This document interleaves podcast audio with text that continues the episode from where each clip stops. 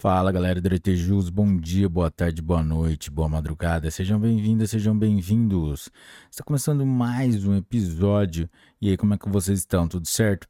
Galera, hoje nós vamos tratar de jurisprudência em tese número 223, que trata sobre o Marco Civil da Internet número 2, que é a Lei 12.965 de 2014 e foi publicado dia 11 de outubro de 2023. Galera, antes de começarmos, vamos para a nossa formalidade, para a nossa liturgia de deixar o seu like, se inscrever no canal, ativar o sininho para receber as notificações, deixar as cinco estrelinhas para a gente aí no Spotify, também deixar a inscrição no Spotify, para os algoritmos entenderem que nosso conteúdo é de grande relevância e ficar no top 100 aí do Brasil. É... E também acesse a descrição do vídeo para ter acesso às playlists de, dos informativos, jurisprudência em teses, direito penal, processo civil. E também, se você quiser ser um apoiador do canal, manda um pix para a gente, aretejus.gmail.com. Galera, esses arquivos a gente deixa no nosso grupo de WhatsApp e acessem lá na descrição do vídeo. Tema 1. O Marco Civil da Internet diferencia a proteção dada ao conteúdo das comunicações mantidas entre indivíduos e as informações de conexão e de acesso à aplicação da internet.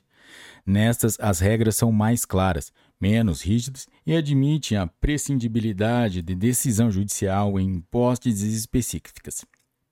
Informativo 681 do STJ. Tema 2. Os provedores de aplicações de internet não são obrigados a guardar e fornecer dados pessoais dos usuários, pois a apresentação dos registros de número IP Internet Protocol é suficiente para a sua identificação. Informativo número 680 do Superior Tribunal de Justiça. Tema 3. Os provedores de acesso e uso de aplicação têm o dever de guarda e armazenamento dos dados referentes ao IP e à porta lógica de origem, para possibilitar a identificação de usuários da internet que tenham cometido atos ilícitos de qualquer natureza praticados no âmbito virtual. Informativo número 660 do STJ. Tema 4.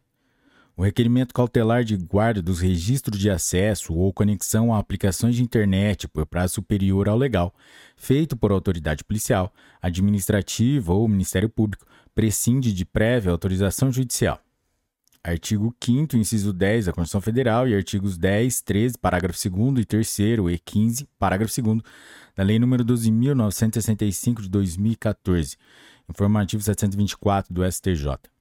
Tema 5.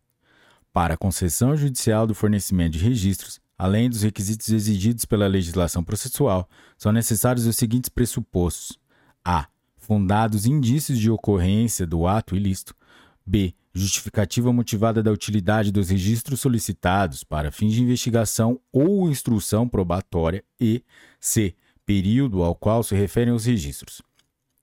Artigo 22 da Lei 12.965 de 2014 estabelece princípios, garantias, direitos e deveres para uso da internet no Brasil.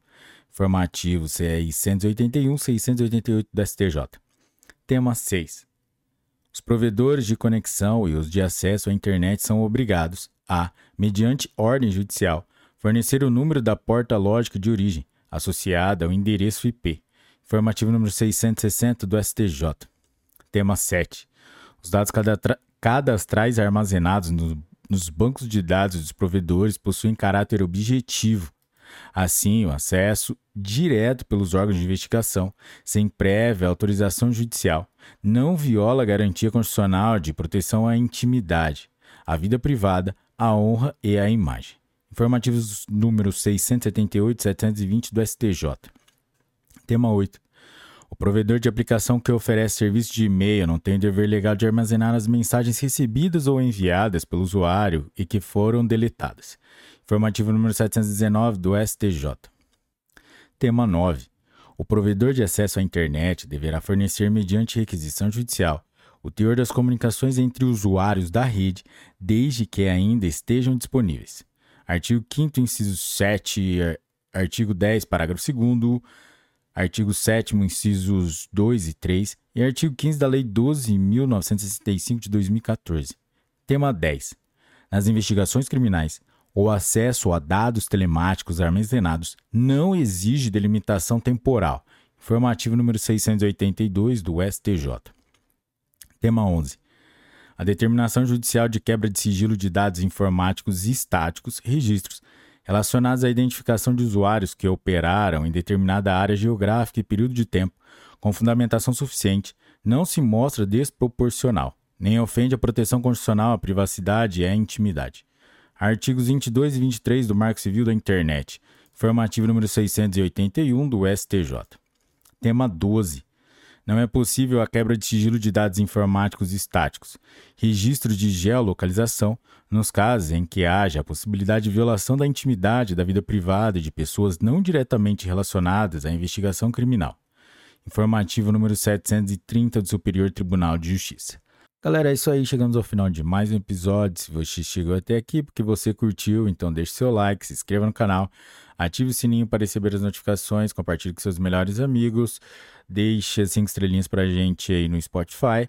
E se você quiser ser um apoiador do canal, é, manda o um Pix pra gente, por etejus.gmail.com para continuarmos cada vez mais atualizados, com os áudios melhores, vídeos melhores e mais pra frente a gente colocar uns professores aqui nos estúdios do Aretejus. Galera, é isso aí, um forte abraço, bons estudos e tchau!